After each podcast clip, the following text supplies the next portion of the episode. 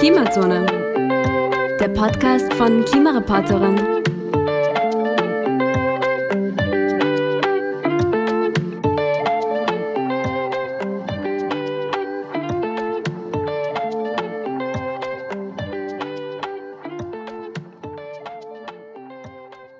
Ein herzliches Hallo und willkommen in der heutigen Folge von Klimazone, dem Podcast von Klimareporterin. Mein Name ist Nina und wir beschäftigen sich heute mit Klimaberichterstattung. Insbesondere mit der Frage, wie Journalistinnen faktenbasiert berichten können, welche Strukturen in Redaktionen vorherrschen und welche Verantwortung Medien generell in der Klimakrise übernehmen. Zusammen mit meinen Kollegen Lukas haben wir mit Andreas Sator und Sarah Schurmann gesprochen, zwei Journalistinnen, die sich mit der Thematik besonders befassen, um Einsichten aus der Praxis zu bekommen und Hintergründe besser zu verstehen. Lukas wird den Anfang machen. Mein Name ist Lukas und ich freue mich, heute dich, Andreas Sator, als Gast bei uns zu haben. Viele kennen dich wahrscheinlich von deinem Podcast Erklär mir die Welt, wo du komplexe Themen einfach versuchst zu erklären. Du hast auch immer wieder Umwelt- und Klimathemen. Zum Beispiel hast du zuletzt mit Henriette Spürer vom Umweltbundesamt darüber gesprochen, wie die Mobilität der Zukunft aussehen könnte. Für alle, die dich nicht kennen, kannst du dich bitte kurz vorstellen. Wer bist du und was machst du? Ja, hallo, vielen Dank für die Einladung. Mein Name ist Andreas Sator, ich bin 31 und Journalist. Ich schreibe seit mittlerweile acht Jahren für den Standard, zuerst über Wirtschaft, dann über Armut und jetzt vor allem über Klima- und Umweltthemen. Und also ich habe jetzt eine Kolumne, eine zweiwöchentliche, einen Newsletter, den man unbedingt lesen und abonnieren sollte. äh, und habe auch ein Buch geschrieben, das ist schon vor zwei Jahren erschienen und da ging es darum, welchen Beitrag ich leisten kann, um globale Armut zu bekämpfen. In unserer heutigen Folge geht es ja um die Klimaberichterstattung. Und das Media and Climate Change Observatory in Colorado hat sich über die Jahre hinweg angeschaut, wie die Klimaberichterstattung in den wichtigsten Tageszeitungen Europas ist. Und bis auf ein paar Ausreißer nach oben gab es seit Anfang der 2000er Jahre eigentlich keinen nennenswerten Anstieg. Mit Fridays for Future ist dann ein Momentum gekommen, das ist aber mit der Corona-Pandemie wieder zusammengebrochen. Hat der Journalismus die Klimakrise verschlafen? Ja, und er tut es auch noch immer. Und er verschläft die Biodiversitätskrise. Also wenn er, den, wenn er den Klimawandel verschläft, dann weiß ich nicht, welchen Ausdruck man für das Artensterben ähm, benutzen müsste, weil das ist im Diskurs noch überhaupt nicht angekommen. Äh, und ich glaube, dass jetzt schon durch Fridays for Future sich nachhaltig was verändert hat. Also das Thema ignorieren kann man nicht mehr. Aber ein Problem, das ich sehe, ist, dass viele Redaktionen diese Klima- und Umweltthemen ein bisschen an die Wissenschaftsredaktion auslagern oder es vielleicht ein, zwei Menschen gibt, die dafür verantwortlich sind. Ähm, aber dass diese Klimafragen eigentlich in alle Ressorts reinspielen also ob in Innen-, in Außenpolitik, in Chronik, in die Wirtschaft vor allem.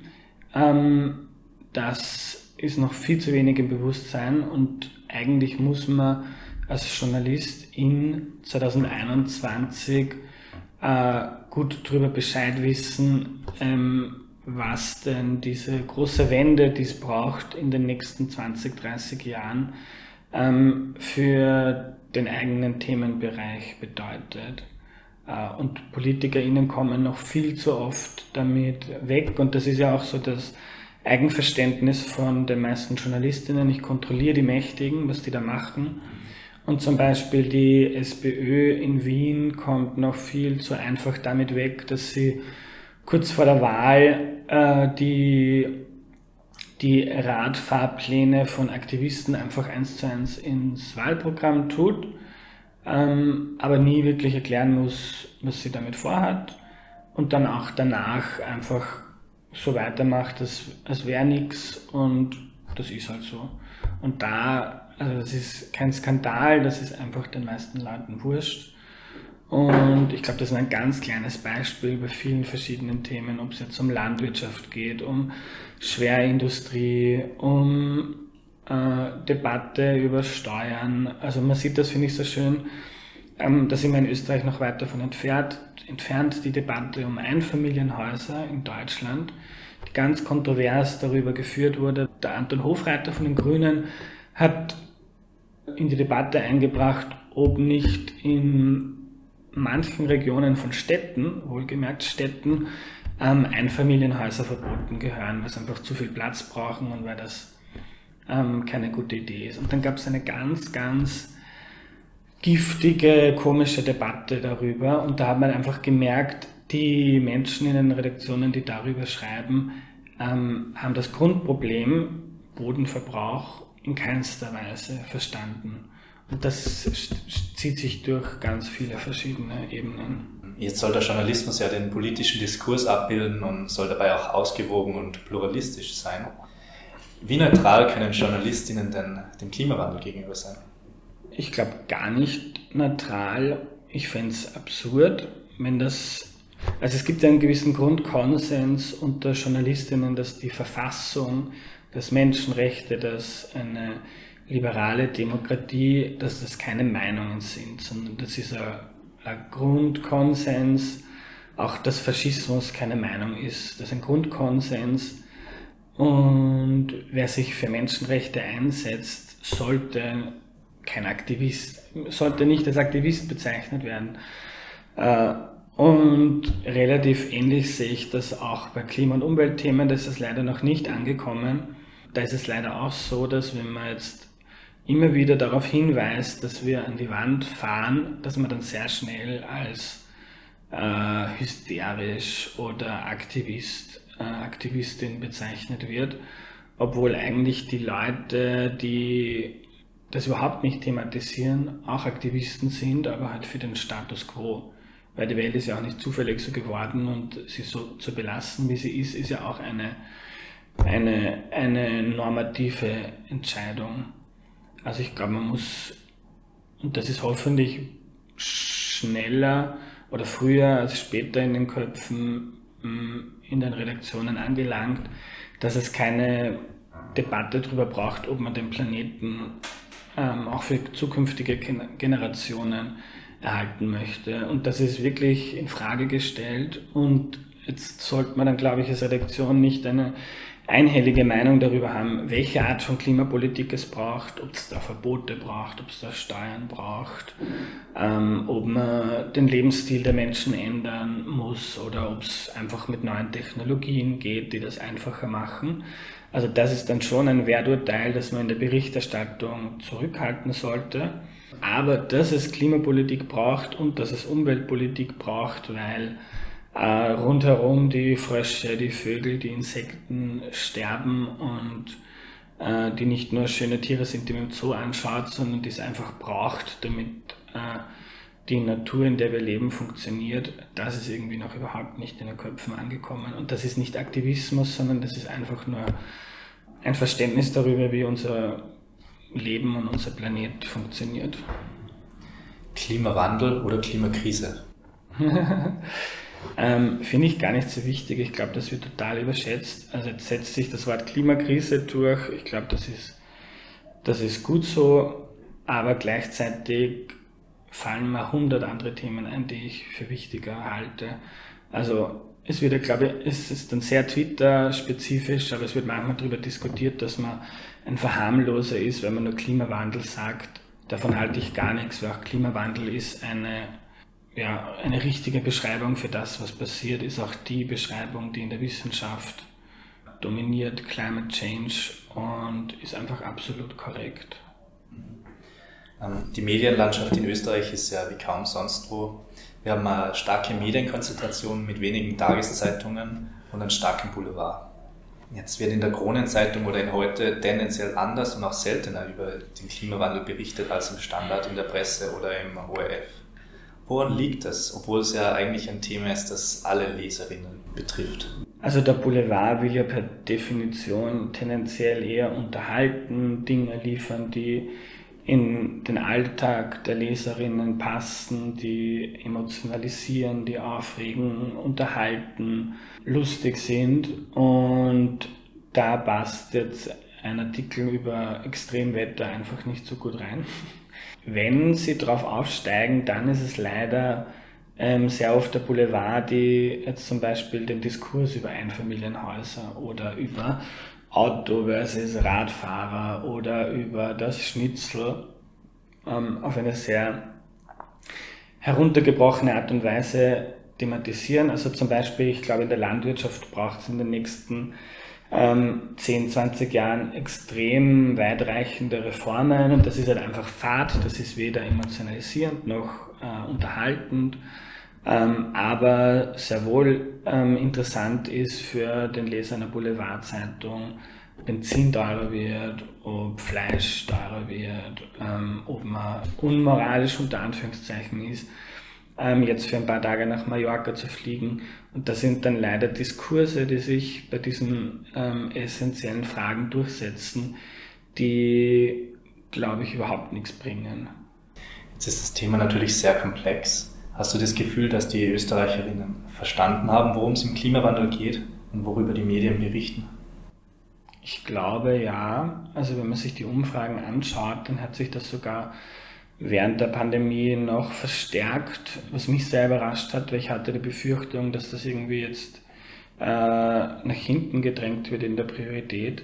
Aber es ist sogar die Zahl der Menschen, die, ich kenne jetzt die, die Frage nicht genau, aber die sagen, es braucht mehr politisches Handeln gegen den Klimawandel ist eigentlich sogar gestiegen und ist absolut mehrheitsfähig. Ähm, und ich glaube, dann braucht es schlaue Politik, die einen Rahmen schafft, damit man das den Leuten auch verkaufen kann. Also ich glaube, wo, also viele Leute sagen Klimapolitik unbedingt, aber wenn es darum geht, dass sich irgendwas in eigenem Alltag ändert oder ein bisschen teurer wird, dann sofort Veto. Ich glaube, da braucht es zum Beispiel, und das hoffe ich, und ich glaube, das ist auch geplant, bei der Ökosteuerreform, wenn man schon eine CO2-Steuer einführt, was ja sehr sinnvoll ist, dann das auch schlau machen, dass dann jeder, weiß ich nicht, 500 Euro überwiesen wird, überwiesen kriegt, Klimabonus zum Beispiel.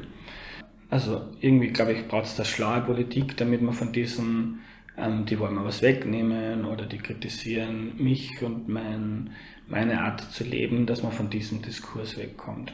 Ähm, und hat der Journalismus verstanden, versteht der Journalismus, worüber er berichtet?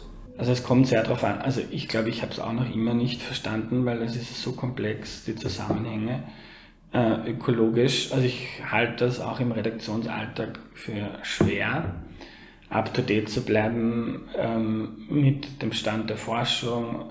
Aber ich glaube schon, dass es in jeder Redaktion ein paar Leute gibt, die es verstanden haben. Und, aber der, die Mehrheit in den meisten Redaktionen, glaube ich, ist eher der Ansicht, ähm, natürlich ist das wichtig, aber es ist halt ein Problem von vielen, das wir haben. Und das sehe ich halt anders. Klimaressort oder Zukunftsressort?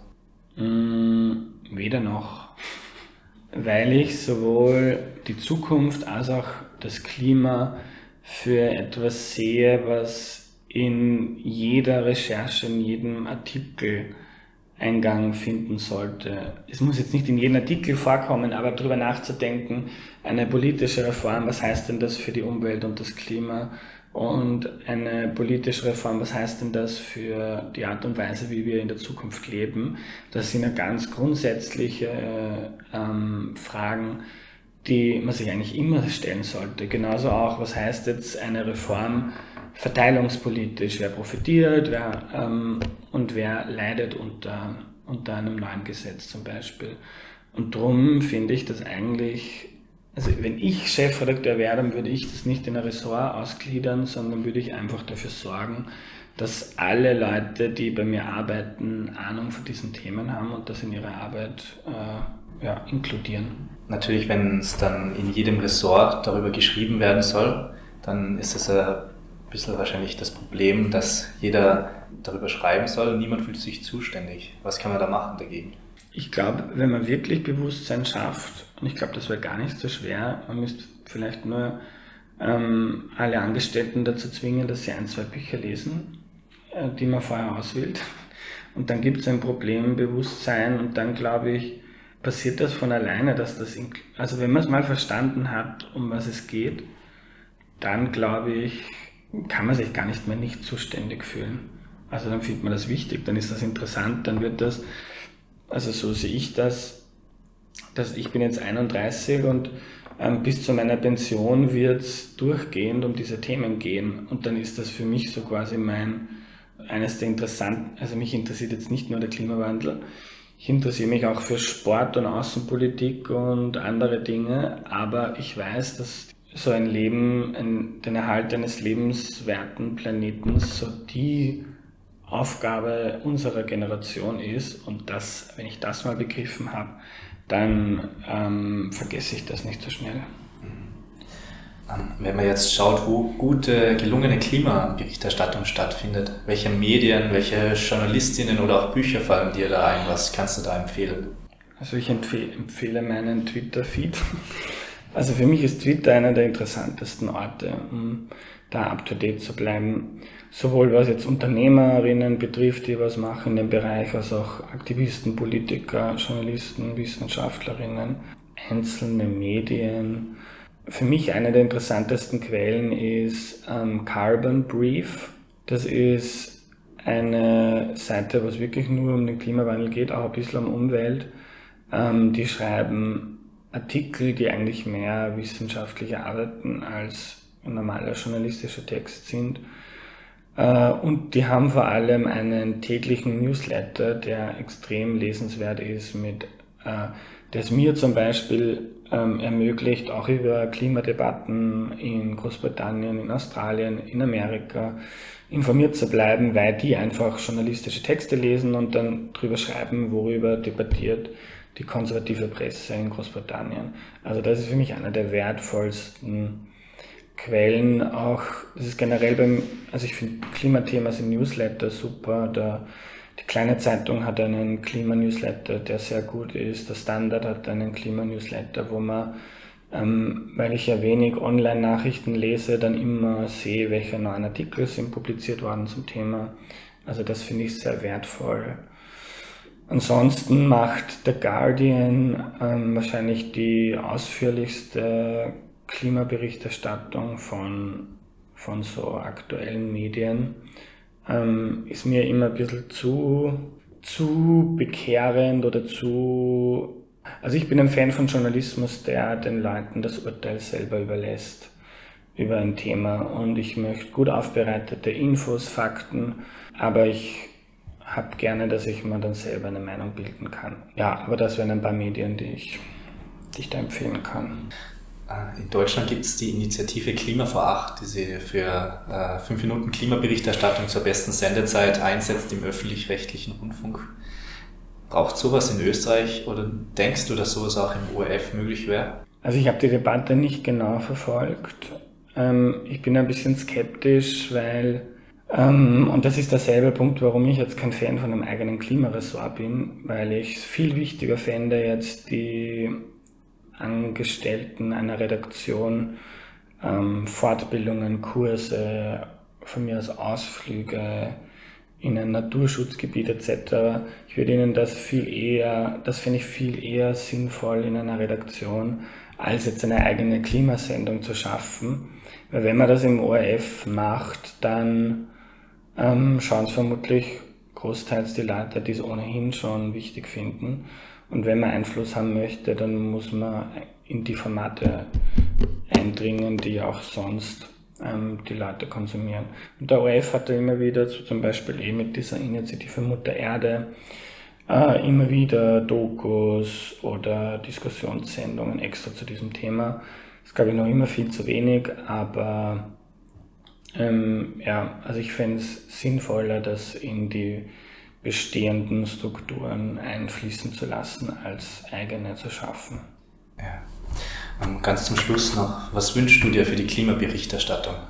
Ich würde mir wünschen, dass wir von diesen also, und das kenne ich selber ganz gut als Journalist, als Journalistin hat man diesen Anreiz, Dinge herunterzubrechen. Also, was bedeutet das für dein Leben in den nächsten zwei Wochen, diese politische Reform, diese äh, Debatte? Und das ist nicht sinnlos, das ist schon auch wichtig, aber ich würde mir wünschen, dass man ähm, davon wegkommt und mehr auf die Strukturen schaut äh, das ist dann meistens, das bringt meistens weniger Klicks wie eine Schnitzeldebatte, aber das würde ich mir wünschen, ähm, weil diese Themen einfach viel zu wichtig sind, um sie in so hitzige, teilweise toxische Debatten zu diskutieren. Also ich würde mir eine Versachlichung wünschen, egal ob es jetzt ums ob es jetzt ums Reisen geht oder um die Landwirtschaft, ums Fleischessen um Autos gegen Radfahrer und so weiter. Ich finde, das ist ein Diskurs, der überhaupt nichts bringt. Ähm, ich würde mir auch weniger, also weniger Zeigefinger wünschen in dieser Debatte, weil es gibt halt irgendwie viele Leute, die erheben den Zeigefinger und dann gibt es wieder andere Leute, die werden getriggert davon und darum ist es ihnen nur extra wurscht, was da eigentlich gemacht werden soll. Und das würde ich mir einfach wünschen, mehr also ein Bewusstsein dafür, dass das Problem irgendwie nicht irgendwie von ein paar Aktivistinnen äh, erfunden ist, sondern dass das wirklich ein großes Problem ist und aus diesem Bewusstsein heraus dann eine Versachlichung, weil es uns einfach nichts bringt, um ja, so eine ideologische Debatte übers Autofahren zu führen und dass jetzt zum ein Autofahrer, also ich fahre auch Auto und fahre aber großteils Rad, weil ich es einfach cooler finde. Und generell finde ich es wichtig, da nicht auf den Einzelnen zu schauen, sondern die Strukturen zu beleuchten. Macht halt weniger Klicks, aber bringt viel mehr für die Debatte. Danke für deine Zeit, Andreas. Sehr gerne. Nun folgt das zweite Gespräch. Nach dieser ersten Perspektive freut es mich, unsere zweite Gästin begrüßen zu dürfen, die Journalistin Sarah Schurmann aus Berlin. Hallo Sarah, danke, dass du hier bist. Ja, hallo, danke für die Einladung. Du bist Journalistin, schreibst unter anderem für die Zeit Online, Weiß oder auch den Tagesspiegel und du beschäftigst dich in deinen Texten und auch sehr aktiv auf Twitter ähm, vor allem mit einem und zwar der Klimakrise. Und ja, vielleicht zu Beginn möchtest du vielleicht möchtest du dich vielleicht selber kurz mal vorstellen. Ja, gerne. Also ich bin seit zehn Jahren Journalistin. Ähm, tatsächlich schreibe ich gar nicht so viel selbst, sondern habe in den letzten fünf, sechs Jahren vor allen Dingen als Redaktionsleiterin und Textchefin für unterschiedliche Medien gearbeitet und muss auch sagen, dass ich bis vor einem Dreivierteljahr noch gar nicht jetzt beruflich zu Klima gearbeitet habe, sondern das äh, die letzten drei Jahre so ein bisschen für mein Privatinteresse hielt, also mich zu ökologischen Krisen und der Klimakrise zu belesen. Und ähm, vor einem Jahr ging mir dann auf, wie akut die Klimakrise tatsächlich ist. Und seitdem habe ich auch angefangen, dazu beruflich zu arbeiten. Genau, du hast ja auch im, im September letzten Jahres einen offenen Brief verfasst, in dem du Journalistinnen äh, für korrekte Berichterstattung, Klimaberichterstattung zur Verantwortung ziehst ähm, und generell eine Diskussion zum Thema ausgelöst hast, auch in Österreich. Und ja, viele Medienschaffende, über 50 Medienschaffende haben diesen Brief ja auch unterstützt. Und er trägt den Titel Journalistinnen, nehmt die Klimakrise endlich ernst. Das ist ja eine sehr klare Aufforderung. Was steckt dahinter und was hat dich dazu veranlasst? Das war, wie gesagt, die Erkenntnis, dass die Klimakrise äh, sehr viel akuter ist, als mir bis zu dem Zeitpunkt bewusst war. Und ich habe mich halt dann gefragt, wie konnte das sein? Also bin Journalistin, ich bin privat an diesem Thema interessiert. Ich lese jetzt seit drei Jahren die unterschiedlichen Texte zu den ökologischen Krisen und der Klimakrise. Und ähm, wie konnte ich das übersehen und wieso äh, kriegt man das nicht mit, wenn man jeden Tag Zeitung liest? Also was ich tue seit mehreren Jahren als Journalistin. Und dann habe ich schnell festgestellt, dass es ja ein gewisses Paradox gibt. Also es gibt ja großartigen Klimajournalismus. Es gibt sehr gute Berichte, wo alles Mögliche drinsteht und wir können alles Mögliche wissen.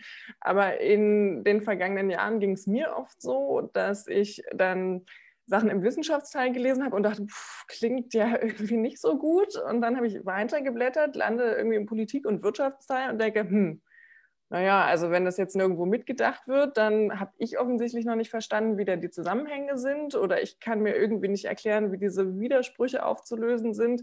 Ähm, ich konnte mir nicht vorstellen, dass wir das da einfach ausblenden. Und ähm, das ist das, was ich jetzt festgestellt habe, dass praktisch die Klimakrise ähm, oft wie ja, ein politisches Problem behandelt wird, wobei sie ja naturwissenschaftliche Grundlagen hat, die eigentlich überall mitgedacht werden müssten. Und genau das war dann meine Aufforderung an meine Kolleginnen, ähm, was äh, genau initial von 50 äh, anderen Journalistinnen unterstützt wurde, mittlerweile von mehr als 250. Der Brief wurde auch jetzt in mehrere Sprachen übersetzt und ähm, auch noch von vielen anderen Leuten unterstützt, äh, auch von einem Klimawissenschaftler. Und ich hatte praktisch so das Gefühl, also natürlich nehmen wir die Klimakrise schon irgendwie ernst. Also so auch Politiker sagen, ja, das ist die größte Herausforderung der Menschheit und so weiter und so fort. Aber ich glaube, ähm, viele Menschen haben nicht mitbekommen, dass sie äh, praktisch über diese 30 bis 50 Jahre, die wir davon wissen und die wir immer wieder davon hören, ähm, dass äh, ja, sich diese Krise einfach wirklich zu einer sehr, sehr, sehr akuten lebensbedrohlichen Krise ausgewachsen hat. Und man hat immer noch so ein bisschen das Gefühl, ja, man hört ja immer, irgendwie ist nicht so gut, ne? Und jetzt müssen wir irgendwie bis 2050 müssen wir irgendwas machen. Nee, das müssen wir schon sehr viel schneller. Und ähm, daraufhin habe ich, also das habe ich versucht, mit dem Brief zum Ausdruck zu bringen und darauf aufmerksam zu machen. Ähm, ich bin nicht die erste Journalistin, der das aufgefallen ist. Also das ist mir dann auch sehr schnell aufgefallen, als äh, mir bewusst wurde, wie akut die Klimakrise ist. Ich habe äh, von anderen guten Kolleginnen Texte dazu gefunden, wie sie Berichterstattung kritisieren. Und das waren aber oft Kommentare ähm, von Rainer Pötter bei Übermedien, von Daniela Becker bei Klimafakten. Und ich habe das Gefühl, es wird halt nur von Leuten gelesen, die ohnehin sich schon für Klima interessieren. Und viele andere Journalistinnen dachten wahrscheinlich, ja gut, geht mich nichts an, ist irgendwie ein Fachjournalistenthema. Und ähm, da war halt der Gedanke mit dem offenen Brief zu sagen, so nein, wir alle müssen die Klimakrise mitdenken, denn sie ist ein strukturelles Problem und ähm, nur weil wir sie nicht explizit machen in unseren Texten, heißt es nicht, dass sie nicht da ist und wirkmächtig ist. Und woran glaubst du liegt das? Also dieses Problem, dass eben in, in, in Redaktionen dieses Bewusstsein nicht da ist, dass, dass es wirklich wichtig ist, dass es mitgedacht werden muss, nämlich in allen Bereichen. Ist es da, sind das Strukturen, sind das äh, falsch veraltete Nachrichtenwerte oder was ist da das Problem oder was, was bräuchte es an Umdenken? Das ist tatsächlich genau die Frage, die ich mir seitdem stelle und ich versuche ähm, ja für mich zu beantworten, aber äh, gerne auch öffentlich, weil ich das Gefühl habe, wir müssen da dringend drüber reden. Und ähm, ich durfte vergangene Woche an der Uni Leipzig einen Vortrag halten, wo es genau darum ging, wo ich mir versucht habe, so ein bisschen die Gedanken, die ich mir im letzten Jahr gemacht habe, so zu sortieren und bin dann tatsächlich zu zwölf Thesen gekommen, also was für unterschiedliche Faktoren es gibt. Und ähm, das sage ich jetzt nur, um zu zeigen, es ist wahnsinnig komplex. Also das habe ich festgestellt, es hat mit psychologischen Faktoren zu tun, mit Verdrängung und so weiter und so fort. Es hat damit zu tun, dass wir Klima immer noch als Thema denken, das wie gesagt von Fachjournalisten behandelt wird und ähm, ein Großteil der Redaktion hat äh, ansonsten gar kein ausreichendes Grundlagenwissen zur Klimakrise, anders als zum Beispiel bei Corona, wo alle sehr schnell festgestellt haben, oh, da ist ein irgendwie total großes neues Problem und da müssen sich jetzt alle einarbeiten, weil selbst die Sportredakteurinnen festgestellt haben, ja gut, das betrifft auch meinen Bereich.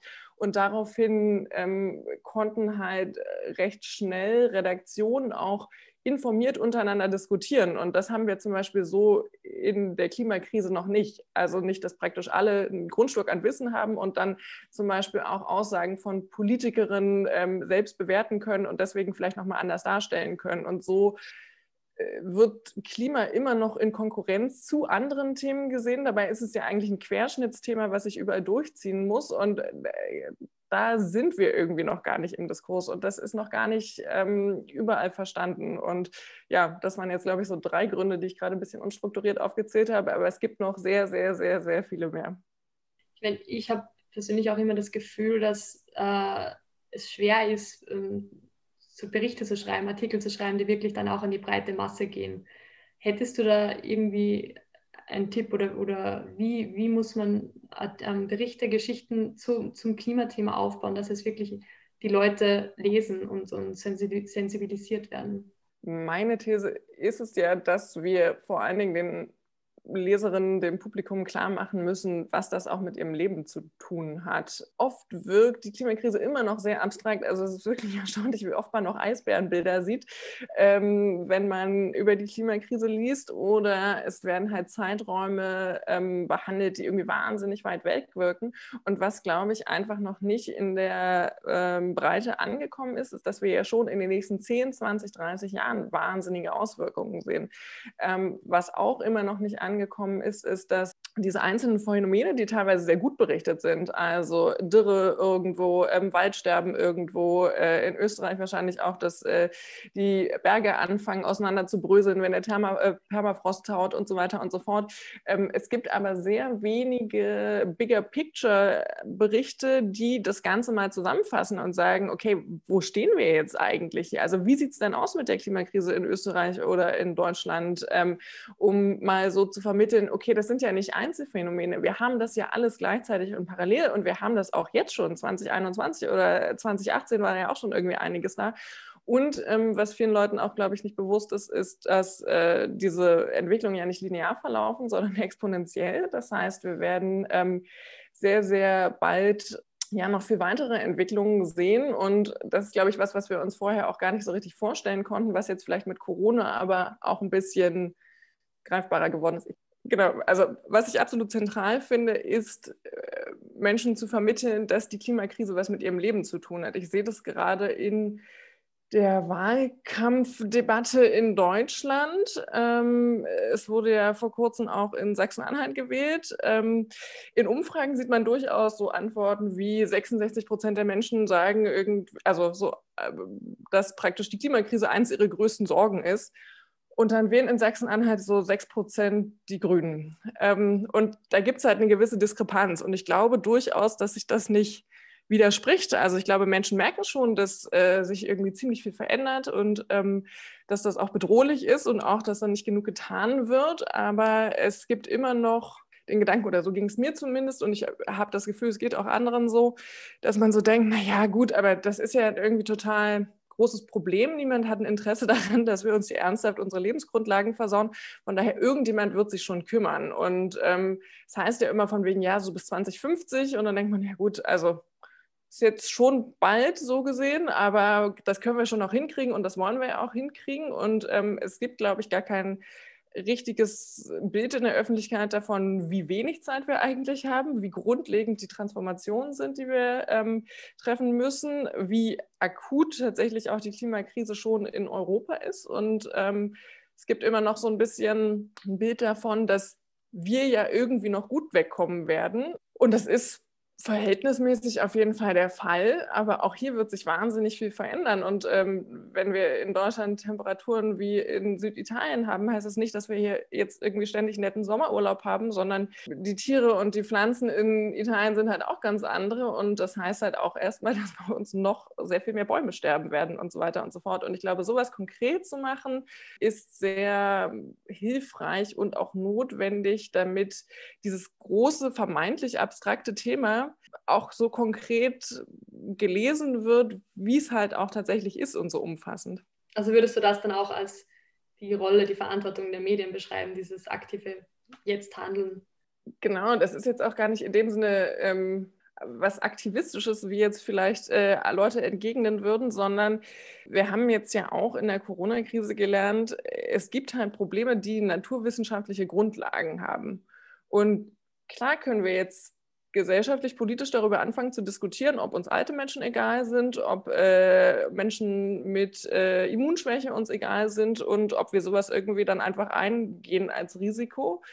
Ähm, und genauso können wir natürlich öffentlich darüber diskutieren, ob wir jetzt einfach noch zehn Jahre Party mit Steaks und SUVs machen wollen, weil uns das wichtiger ist, als äh, die Lebensgrundlagen für unsere Kinder zu erhalten und auch für uns selbst. Aber ähm, ich finde, wir sind da noch gar nicht bei einem ehrlichen Diskurs, weil halt sehr, sehr vielen Leuten diese Auswirkungen überhaupt noch nicht bewusst sind.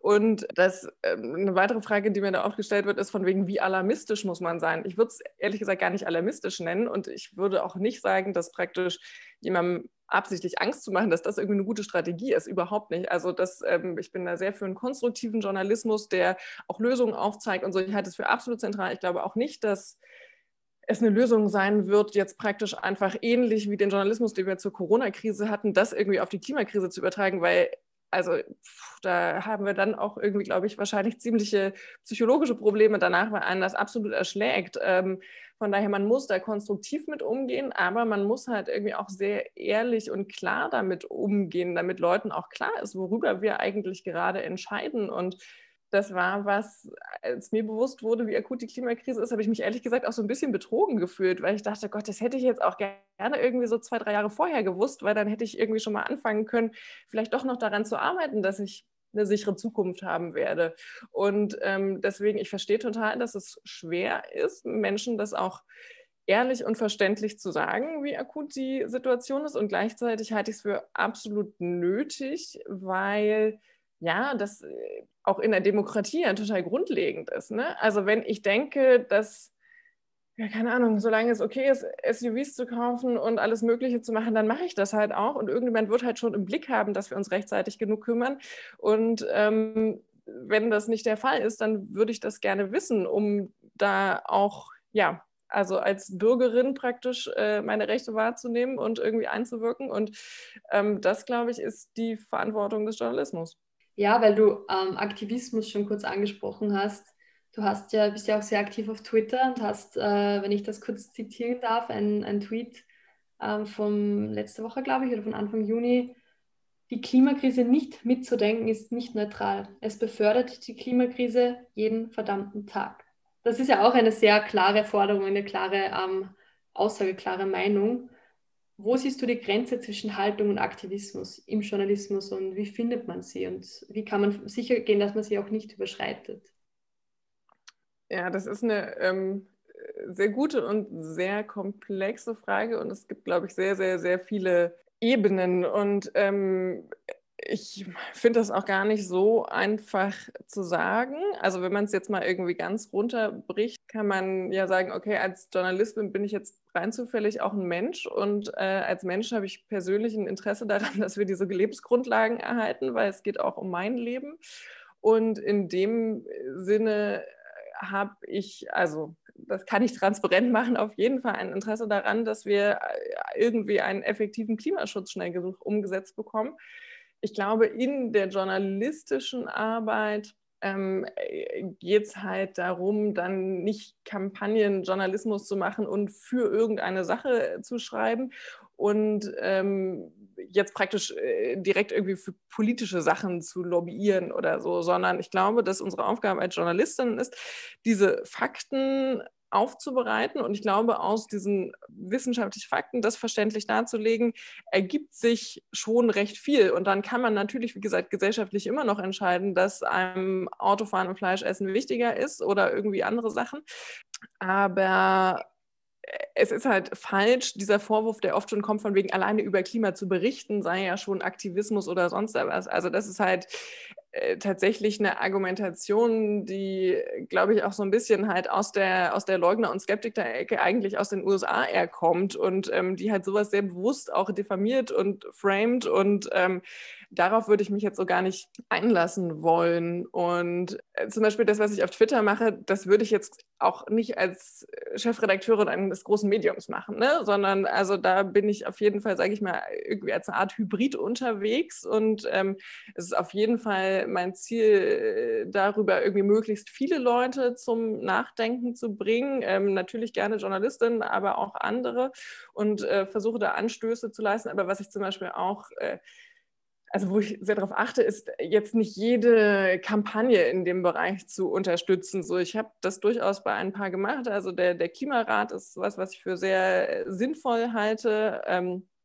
aber ich bewerbe da jetzt nicht irgendwie jede aktivistische Aktion und so weiter und so fort. Ich versuche manchmal vielleicht zu erklären, was dahinter steckt, weil ich so das Gefühl habe, dass das ja öffentlich noch so gar nicht ankommt, wenn Wälder besetzt werden und so weiter und so fort, dass das immer noch so ein bisschen Treehugger-mäßig geframed wird und dann versuche ich zu erklären, warum das nicht der Fall ist, aber das äh, sehe ich durchaus noch als eine journalistische Aufgabe und nicht als eine aktivistische. Ja, und du hast ja auch in der Public Climate School einen Workshop zur Klimaberichterstattung Klimaberichterstattung gehalten, in der du eben die Rolle der Medien oder Medien in der Klimakrise mit Schülerinnen ähm, besprochen hast. Möchtest, warum hast du das gemacht? Warum ist das wichtig? Und welchen Rat würdest du auch jungen angehenden Journalistinnen geben? Das genau war im äh, Rahmen dieser Woche, die von den Students for Future organisiert wurde für die Schülerinnen und ähm, ein Tag widmete sich dann komplett der Klimakommunikation.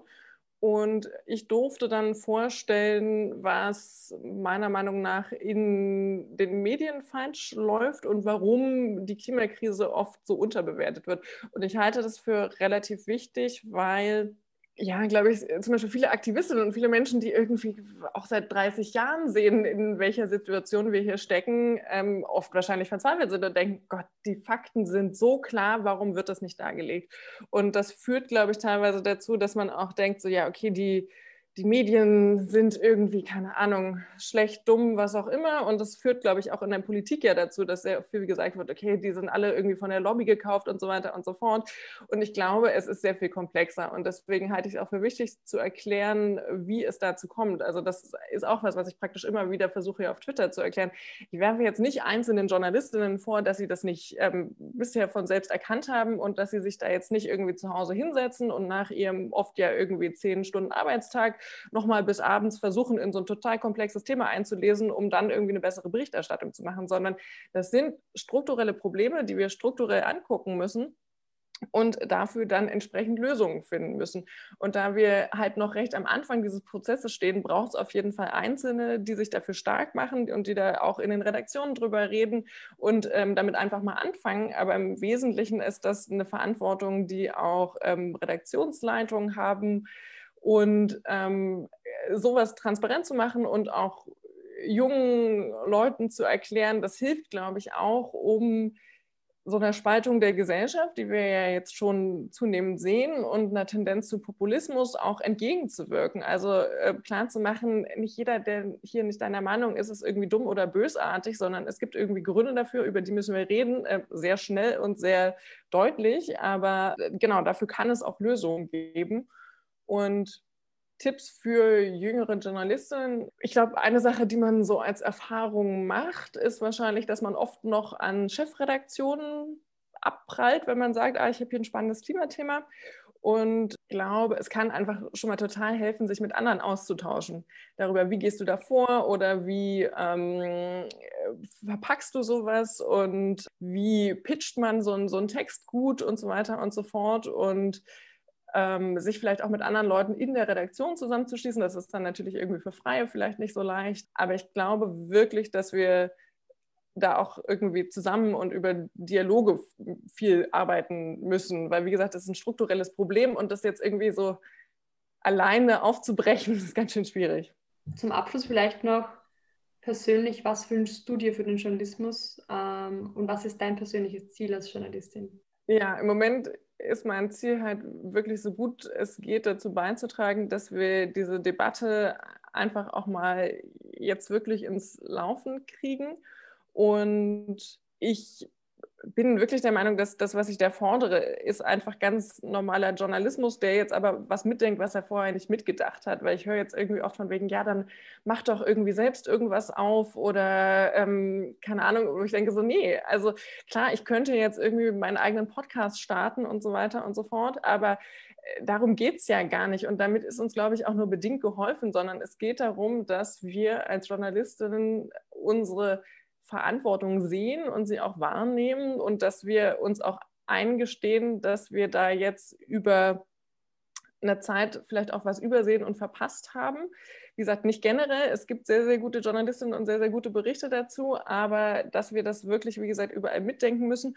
Und das ist jetzt ein Prozess, der auch unterschiedliche Schritte verlangen wird. Und diesen Prozess mit anzuschieben und zu begleiten, das wünsche ich mir. Schön. Okay, danke. Das sind gute Schlussworte. Ähm, liebe Sarah, danke, dass du heute da warst. Danke für die tollen Einblicke. War schön, mit dir über das wichtige Thema gesprochen zu haben. Ja, danke euch. Nach diesen beiden Gesprächen und unterschiedlichen Einsichten aus der Praxis wollen wir die wichtigsten Punkte nochmal zusammenfassend mitnehmen. Also, wir haben gehört, die Klimakrise ist besonders auch durch Fridays for Future und Aktivistinnen zwar bereits grundlegend bekannt und die meisten Menschen erkennen auch an, dass das Problem besteht. Jedoch haben viele noch nicht realisiert, wie akut und lebensbedrohlich sie tatsächlich ist. Und hier kommen die Medien ins Spiel. Es gibt bereits gute Klimaberichterstattung, jedoch ist dies auf Fachmedien beschränkt. Das klärt auf, das ist gut und wichtig, jedoch verpassen diese Formate oft den Großteil der Menschen zu erreichen. Und sie werden meist primär nur von Menschen rezipiert, die sich ohnehin schon mit der Debatte kritisch auseinandersetzen. Es ist das Grundproblem, dass in den meisten Redaktionen oft das Bewusstsein fehlt, kein generelles Basiswissen vorherrscht, festgefahrene Strukturen bestehen und Klimathemen, wenn, dann oft bloß in einzelnen Diskursen thematisiert werden. Es wird also verpasst, große Zusammenhänge abzubilden und diese verständlich zu machen. Nun ist es die Aufgabe des Journalismus, die Auswirkungen der Klimakrise aufklärend und sachlich mit wissenschaftlichen Fakten untermauert an die breite Masse zu bringen und dabei vor allem die vielen verschiedenen wirkenden Aspekte zusammenhängend darzustellen. Und was es dazu braucht, ist Sensibilisierung und Bewusstseinsbildung, beispielsweise durch Schulungen in Redaktionen, um eben die Klimakrise oder die Biodiversitätskrise oder generell Entwicklungen der Zukunft in jeglicher Berichterstattung in allen Ressorts in tagesaktuellen Debatten der Politik, der Wirtschaft, damit das da mitgedacht wird und auch im Verfassen von Berichten mit einbezogen wird. Und diesen Prozess in Gang zu setzen, das ist bedeutend für die Entwicklung einer bewussten, aufklärenden, faktenbasierten Klimaberichterstattung. Also, ein Appell an junge JournalistInnen wäre, trotz des häufigen Widerstands von Kolleginnen und auch Vorgesetzten, eben genau mit diesen Dialoge zu schaffen, darüber zu sprechen und hartnäckig zu bleiben. Denn zu zeigen, was die Zukunft bringt, was Klimakrise konkret für das Leben aller Menschen bedeutet, das ist auch die Verantwortung des Journalismus. Wichtig ist es hierbei, nicht zu belehren und zu bekehren, sondern aufzuklären, Fakten zu liefern und den Menschen eine Möglichkeit zu bieten, sich selber ein Urteil zu bilden. In diesem Sinne sage ich danke, dass ihr heute wieder mit dabei wart. Ihr findet mehr zum Podcast und zum Projekt Klimareporterin auch auf Social Media nämlich auf Facebook, Instagram und Twitter oder auch auf unserem Blog klimareporter.in. Auf bald und bis zum nächsten Mal in der Klimazone.